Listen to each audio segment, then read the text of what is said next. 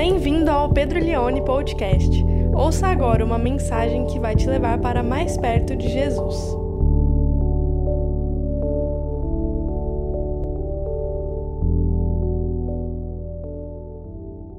E o texto base é Lucas capítulo 24, a partir do versículo 13.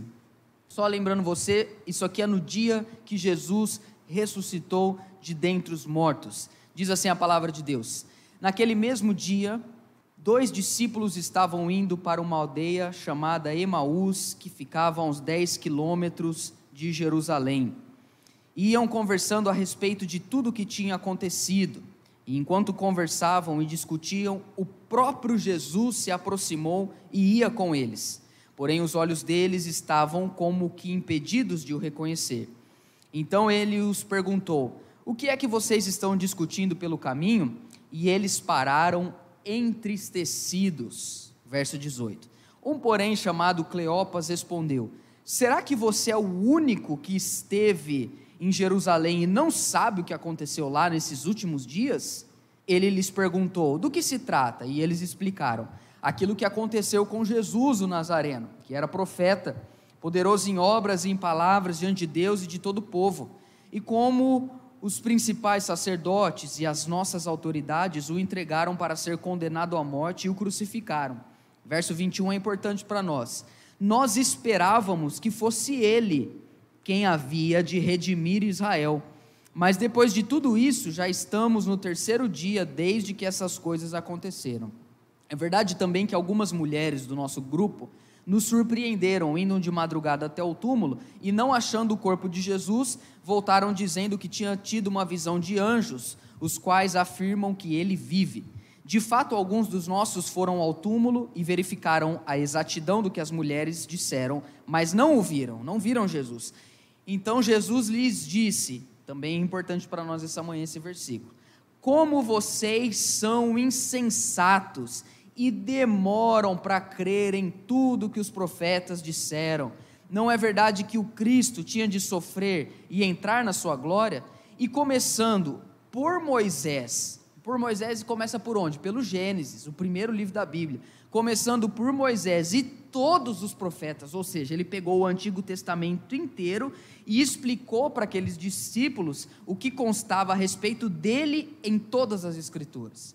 Quando se aproximavam da aldeia para onde iam, Jesus fez menção de ir embora, de passar adiante. Mas eles o convenceram a ficar, dizendo: Fique conosco, porque é tarde e o dia já está chegando ao fim. E entrou para ficar com eles, lembrando que eles não sabem que é Jesus. E aconteceu que, quando estavam à mesa, Jesus pegou o pão, o abençoou, depois o partiu o pão e deu a eles. Então os olhos deles se abriram e eles reconheceram Jesus mas ele desapareceu da presença deles. E os discípulos disseram um ao outro: Não é verdade que o coração nos ardia no peito quando ele nos falava pelo caminho, quando nos explicava as Escrituras? Só quem voltou de um velório de um parente muito próximo sabe da dor de perder alguém que a gente ama. É uma dor irreparável, porque você se despede da pessoa ali naquela situação volta para sua casa e parece que a pessoa vai aparecer em algum momento. Parece que ela vai almoçar no outro dia.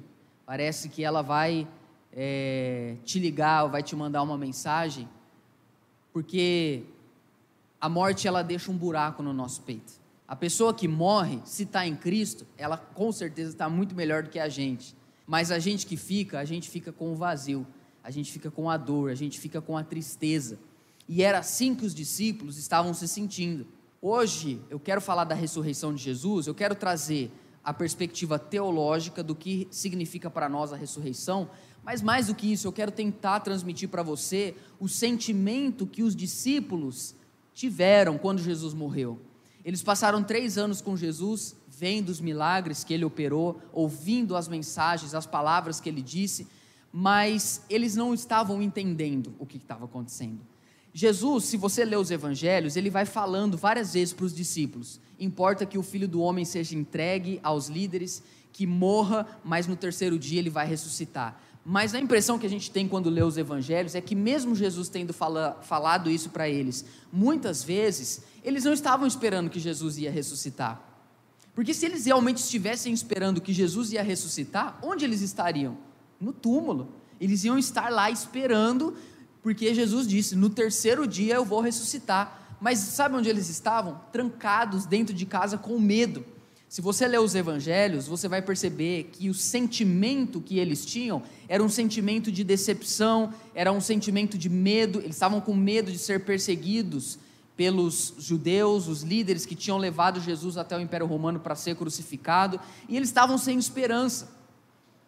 Mas é interessante a gente pensar que naquela, naquela época, Jesus não tinha sido o primeiro líder a se levantar para dizer: Eu sou o rei, eu sou o Messias, eu sou a esperança de Israel.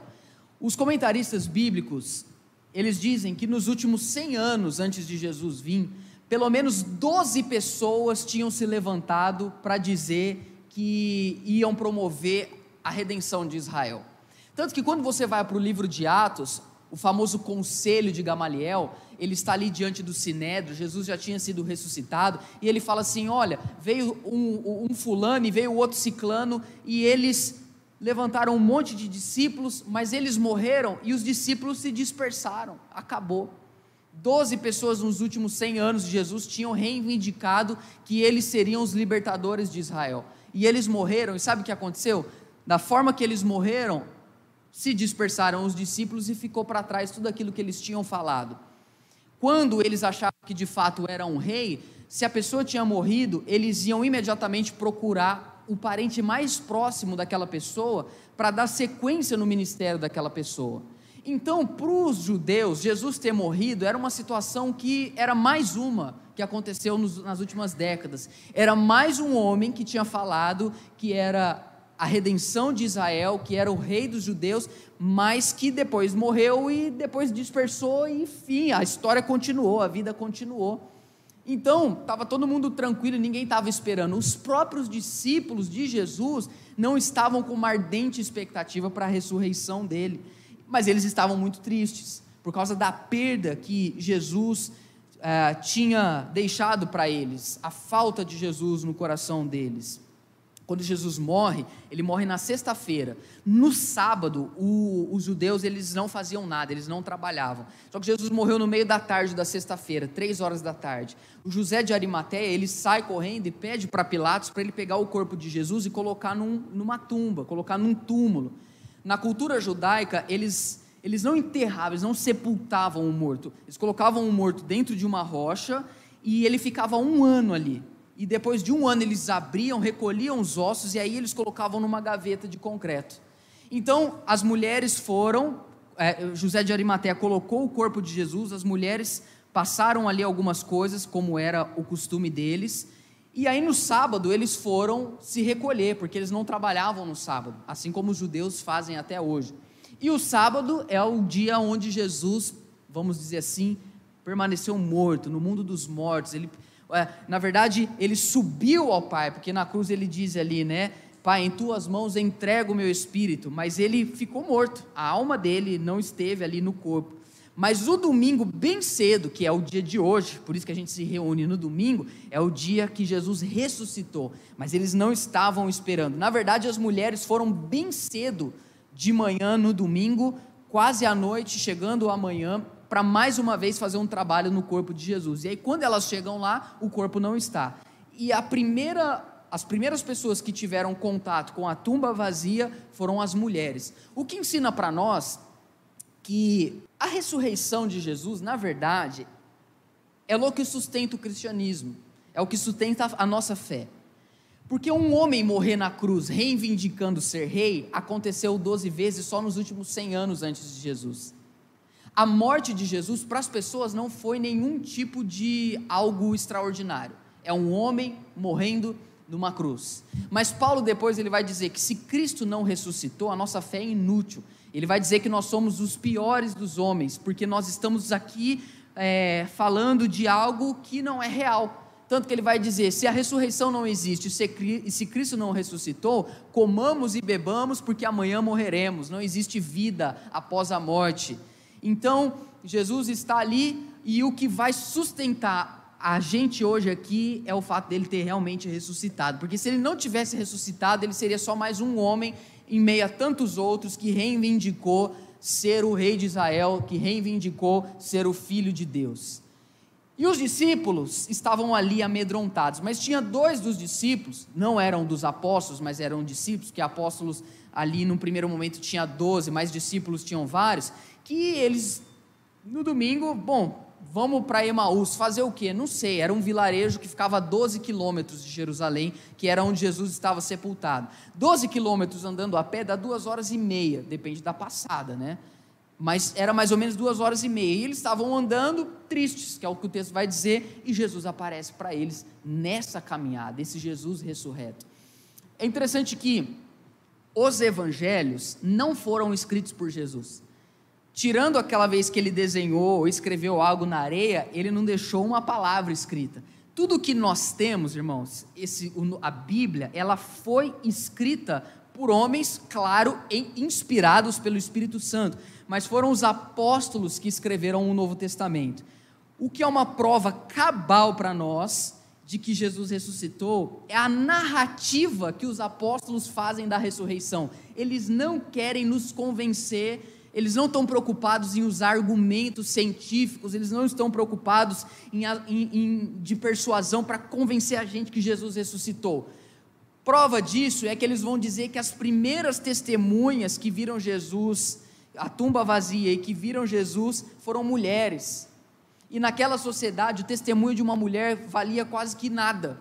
Se tivesse que alguém testemunhar num tribunal e fosse uma mulher para dizer eu vi isso acontecer, praticamente a palavra dela não teria valor, ninguém daria valor para o que ela disse. E eles estão dizendo que quem viu Jesus ressurreto, quem testemunhou a tumba vazia em primeiro lugar foram as mulheres. Isso não tinha credibilidade na cultura deles. Então é interessante como que os evangelhos eles mostram para nós a ressurreição de Jesus, mas eles não estão preocupados em ficar nos persuadindo de, com, com argumentos profundos a respeito dessa ressurreição.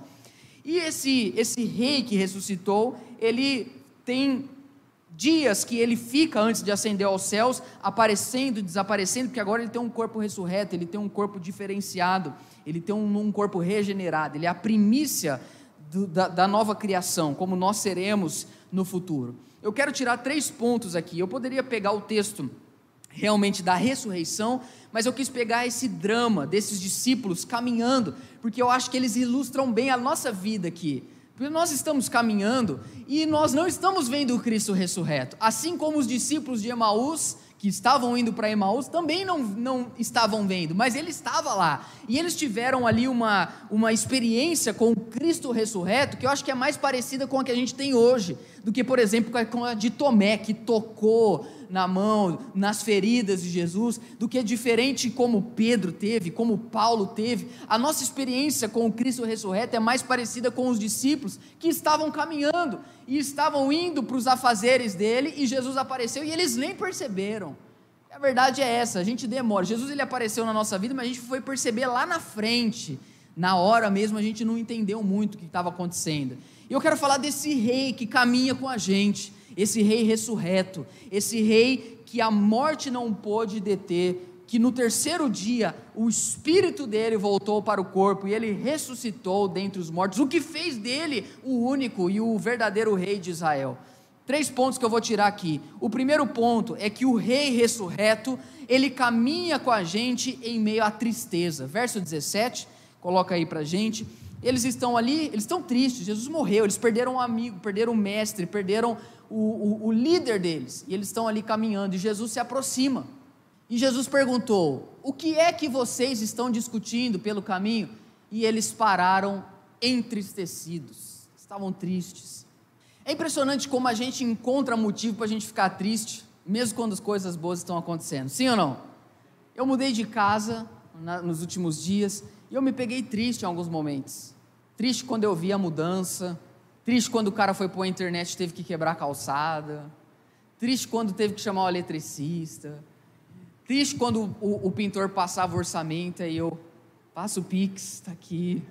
Eu ficando triste.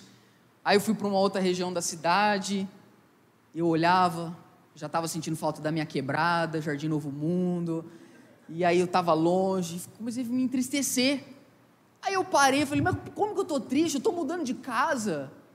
Os discípulos, eles estavam tristes porque tinham perdido Jesus, mas Jesus tinha falado que ele ia morrer, Jesus tinha falado que ele ia ressuscitar, Jesus estava cumprindo o propósito para a salvação, para a trazida do reino, mas eles estavam tristes, porque a gente sempre vai encontrar, assim, motivos para a gente se entristecer, motivos para a gente ah, ficar chateado. E Jesus se aproxima deles, mas Jesus ele caminha com a gente na nossa tristeza. Vários momentos da nossa vida, para não dizer quase todos os dias, nós vamos ter motivo de tristeza coisas que a gente vai olhar, pessoas que a gente vai lembrar, situações que a gente vai olhar para trás, ou coisas que a gente gostaria de estar tá vivendo agora e não está vivendo, ou coisas que a gente sonhou para a idade. Eu lembro uma vez a pessoa falou para mim assim: olha, com 30 anos eu tinha planejado estar tá casado, eu tinha planejado estar tá fazendo isso, e aí eu não fiz nada. Então a gente se entristece de coisas que a gente não concretizou, de coisas que aconteceu, de coisas que aconteceram na nossa vida. Aliás, eu acho que a tristeza faz parte hoje do nosso dia a dia, do nosso cotidiano, do nosso mundo é um mundo depressivo. E interessante porque a ressurreição ela é sempre muito vinculada à alegria. A ressurreição é sempre muito vinculada à esperança, a, a, a, ao, ao renovo de viver, porque é vida, Jesus está vivo, ele ressuscitou de dentre os mortos, mas eles não tinham entendido isso. Para os discípulos do caminho de Emaús, Jesus estava lá morto como muito para nós hoje. A gente fala que tem um Deus vivo, mas na nossa vida não parece, porque a gente parece mais que está morto. Porque o que é morrer, em um certo sentido? Morrer é perder o gosto da vida, é perder o sabor da comida. Morrer é perder a esperança de algo à frente. Morrer é perder a alegria de viver segunda-feira de manhã. A gente vai morrendo aos poucos. Alguém já disse que a gente nasce e aí a gente vai crescendo, né? Quando a gente atinge o nosso corpo adulto, aí daí para frente a gente já está, na verdade, já está morrendo aos poucos. As células, os neurônios, é, o corpo, o joelho, a coluna, eles estavam entristecidos. Eu não sei como você se encontra hoje. Talvez você está no caminho de Emaús, ouviu Jesus, ouviu o Evangelho, mas está triste, mas não está bem sorri, sorri, abraça, abraça, ri da figurinha do WhatsApp, ri, compartilha, sim, mas você sabe que você não está bem. Tenta maquiar e enganar você mesmo. Estou bem, mas não estou. Tá tudo bem não, colega? Não está bem não. E os discípulos estavam assim, por quê? Porque a morte, ela fala a respeito disso. E qual era o grande, a, a, grande questão aqui para eles. Coloca o verso 18 para mim, Adriano. O que estava acontecendo? Jesus se aproximou e ele perguntou: O que está acontecendo? Aí o verso 18: Um, porém, chamado Cleopas, respondeu: Será que você é o único que esteve em Jerusalém não sabe o que aconteceu lá nesses últimos dias? Você não, você não viu? Porque assim, o, o mundo que a gente fica hoje, se a gente ficar cinco dias sem mexer na internet, você já fica, você já está por fora. Você já nem sabe o que está acontecendo. Então, só essa semana um monte de coisa aconteceu. Você está sabendo o que está acontecendo? Por exemplo, Cristiano Ronaldo não gosta de beber Coca-Cola mais. Aconteceu isso aí. Não sei se pegaram o Lázaro ainda. Né? Então, são coisas que estão tá acontecendo. É como se eu chegasse e falasse, e o Lázaro? Pegou que Lázaro? Veio para fora? Não, outro Lázaro. E aí você fala, mas tá, você não está sabendo? Cara, é o evento, é o evento. Jesus morreu, cara. Você não está sabendo? Mas ele sabia. O que eles não sabiam é que Jesus sabia muito mais do que o que eles sabiam. E Jesus sabe muito mais da sua tristeza do que você mesmo sabe. Porque às vezes você acha que a sua tristeza é por causa de uma coisa e Jesus olha e fala: não é nem isso que está te deixando triste. Você está precisando de um negócio que nem você sabe, você está tomando um remédio para curar o sintoma e não a doença. É como se você tivesse com câncer e o câncer te dá dor de cabeça, aí você toma de pirona. Jesus está falando: não, você, você não está entendendo. Eu estou com você. Por quê? Porque ele caminha com a gente no meio da tristeza. A gente tem a impressão que quando as coisas não estão dando certo na nossa vida, que Jesus foi embora. E na verdade é justamente o oposto. São nos momentos de maior tristeza, de maior dilema, de maior desconexão de fatos, porque eles vão contar para Jesus o que, que aconteceu. Jesus está ouvindo e eles não veem uma conexão. Mas Jesus está ali com eles. Só que eles não estão vendo. Assim como a gente não vê. A gente não enxerga, irmãos. Ele está lá, ressurreto, poderoso, reinando sobre toda a terra, mas a gente está triste. Por quê? Porque a gente não está vendo ele. E Jesus pergunta: o que aconteceu? É o verso 21, eles vão dizer: olha a esperança deles. Nós esperávamos que fosse ele quem havia de redimir Israel. O, a grande expectativa, olha, pensa aqui comigo, a grande expectativa do povo judeu em relação ao Messias não era salvação. Ah, eu vou ser salvo do pecado. Não era isso. Por isso a gente tem que ler os evangelhos na mente deles. A grande expectativa do judeu não era alguém que ia ensinar uma mensagem de amor. E mais do que isso, a grande expectativa do judeu do primeiro século não era um líder que ia sofrer, nem mesmo morrer, e nem mesmo falar que tinha que amar o inimigo, era tudo que eles não queriam. O que, que eles queriam? Alguém que ia libertar eles do Império Romano, reconstruir a glória do templo, era alguém que ia reivindicar, era isso que eles estavam esperando. E não foi isso que Jesus fez, porque Jesus ele tem uma característica de muitas vezes fazer algo para nós que é o que a gente precisa, mas não o que a gente queria. Porque a gente esperava algo, ah, Senhor, eu esperava que nessa altura do campeonato eu já tivesse isso, já tivesse ali, eu já, eu já tivesse filho e eu não estou conseguindo, eu já tivesse a minha casa, eu não estou conseguindo, eu já tivesse a minha empresa, eu já tiver. Senhor, nessa altura do campeonato era isso que eu estava esperando, que o Senhor ia redimir, que o Senhor. Aliás, Senhor, quanto que é aquele negócio que os humilhados serão exaltados, porque até agora comigo não aconteceu. Senhor, até quando vai ser aquele mil cairão ao teu lado, dez mil à tua direita, porque eu sou o que está caindo, eu não sou o que está parado. E a gente esperava que ele fosse redimir Israel. Essa era a esperança, mas Jesus não fez o que exatamente eles estavam esperando. Mas o que importa aqui para nós é que ele está ali. E acredite você ou não, esse Cristo, ressurreto, poderoso, com o cetro na mão, reinando em glória, ele está caminhando com você em meio ao sofrimento. Ele vê, ele participa, ele dialoga. O que está acontecendo? mas talvez a gente não está enxergando. A segunda coisa que eu vejo aqui nesse texto é que o rei caminha em meio à incompreensão da nossa parte. Verso 25. Você já chegou numa fase da tua vida que você fala assim: Eu não estou entendendo nada mais? Perdi o controle. Já chegou numa etapa da tua vida que você falou: Ó, eu não sei se eu vou, se eu paro, se eu vou para a direita, se eu vou para a esquerda, se eu vivo, se eu não vivo mais. Eu não estou entendendo, porque há uma desconexão de coisas acontecendo. Eu não vejo lógica no que Deus está fazendo na minha vida. Quem já viveu isso em algum momento da sua história?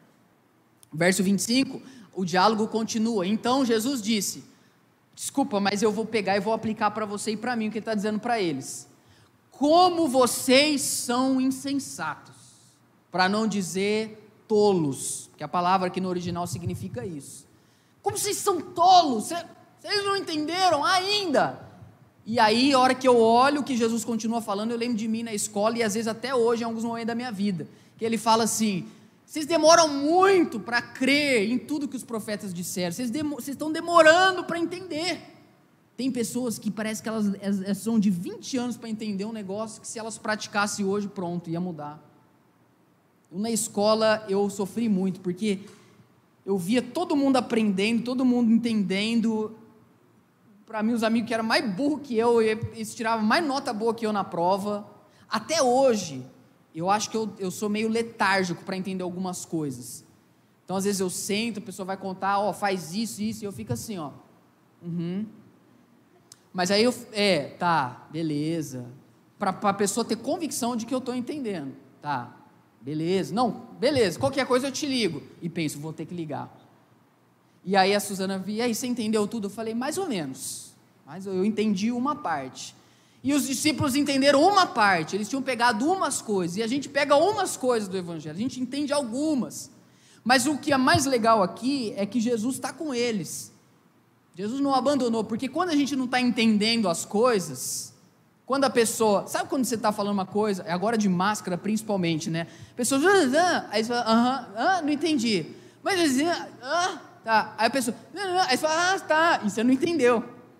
Só que você, você abandona ali, você, você, joga, né? Por quê? Porque não dá. Você, eu acho que três vezes é o limite, né? Chega a pessoa e fala, eu sou, a pessoa vai achar que eu sou idiota. Então, três vezes ali a gente para, parou, né? Entendi. E às vezes a pessoa te fez uma pergunta, isso que é o pior. Porque você fala, aham, beleza, e a pessoa te perguntou uma coisa. Jesus não é, ele não desiste, ele vai, ele insiste. Ele permanece na nossa incompreensão. Por quê? Porque tem muita paciência com a gente. Às vezes a gente não tem paciência com ele, mas ele tem muita paciência com a gente. E na verdade aqui eles demoraram para crer. O problema não é nem entender, o problema era crer. Eles precisavam crer que Jesus ressuscitou. Assim como nós, o que Jesus espera de nós, não é que a gente entenda tudo, mas é que a gente creia. E o que é crer para Jesus? Crer é praticar.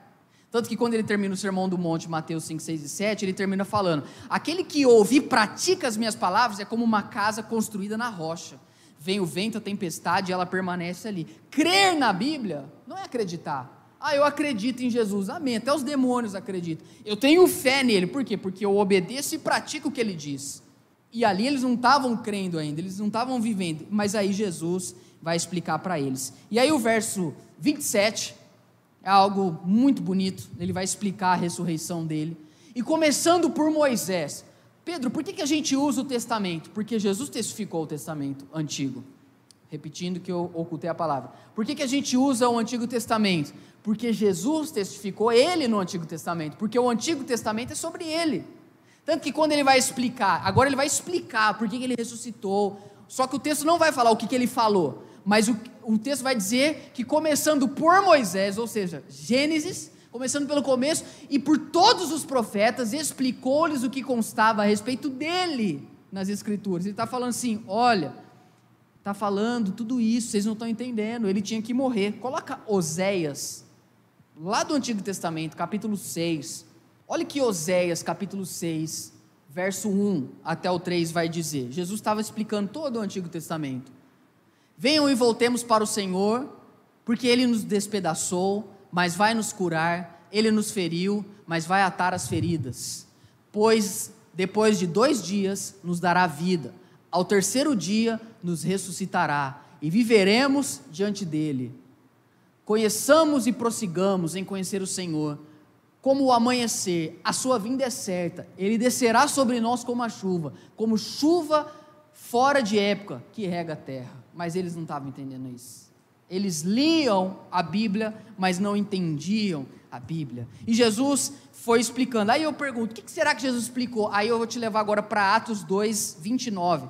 Porque aqui é a pregação do apóstolo Pedro falando de Jesus ressurreto para os judeus.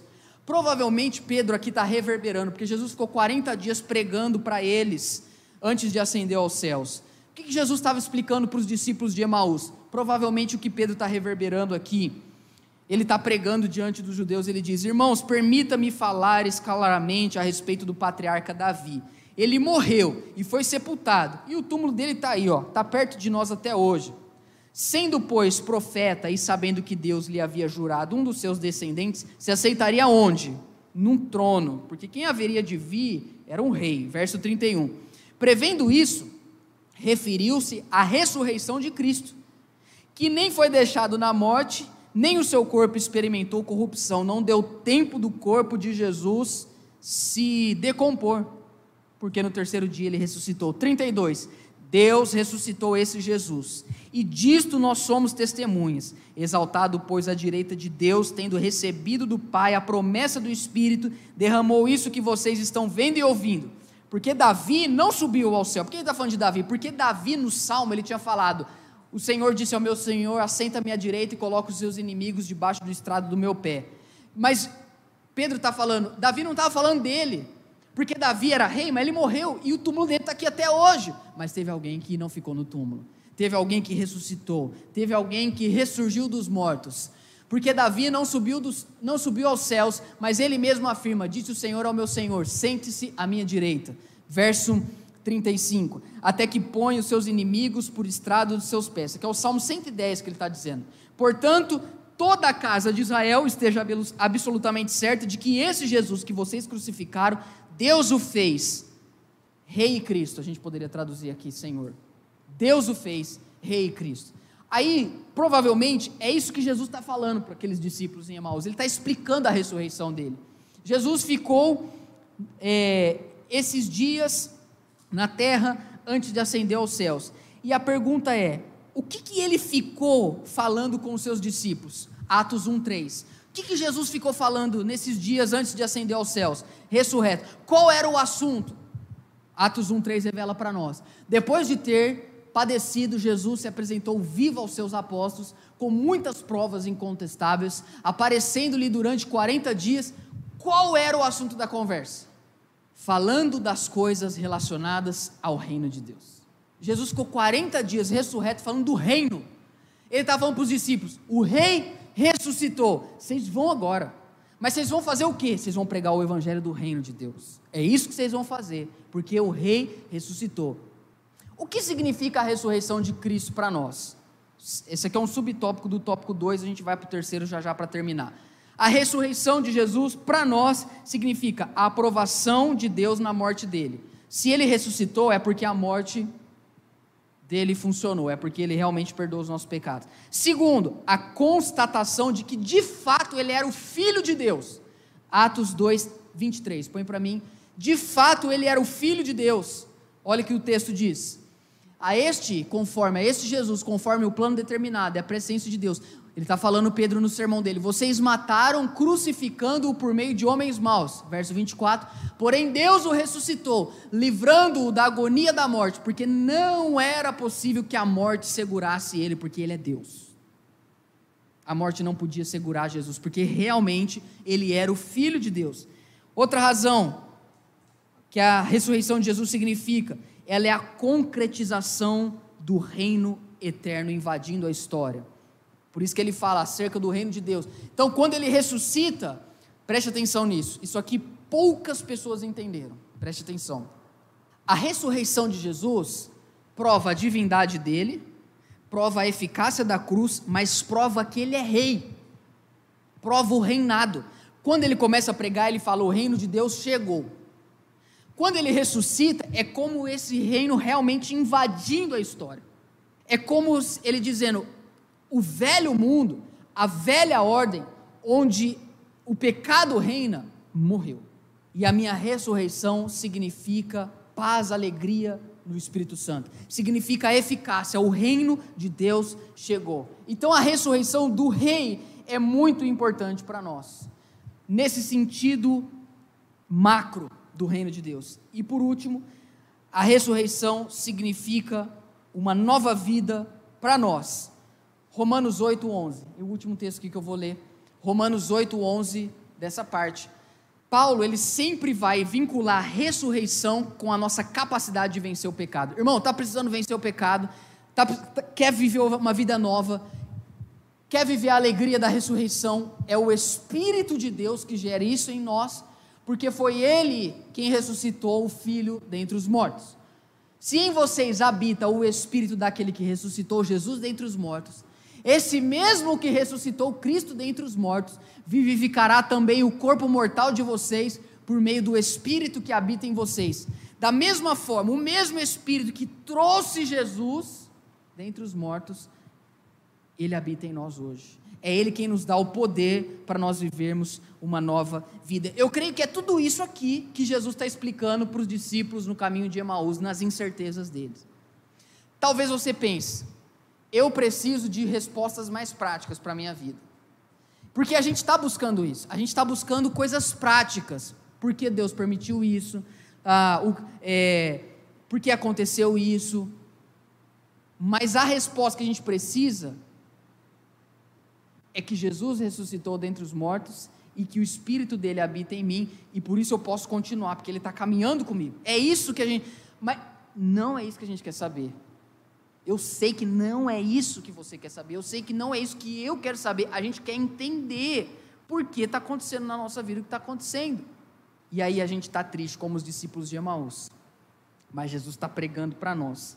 Mas aí, para te dar uma, um ânimo, eu vou terminar no meu terceiro e último ponto. O rei caminha em meio ao cotidiano. Verso 30, lá de Lucas 24. Chega ali, os discípulos de Emaús falam: Senhor, fica aqui com a gente. Tá tarde, tá perigoso. Jesus entra, senta com eles, e aconteceu que quando estavam à mesa, ele pegou o pão e o abençoou.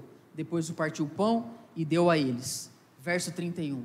Então os olhos deles se abriram e eles reconheceram Jesus. Jesus estava ali pregando e explicando e eles não estavam entendendo ainda. Mas eles entraram, sentaram. O que, que eles foram fazer? Comer. Jesus pegou, partiu o pão, abençoou, agradeceu.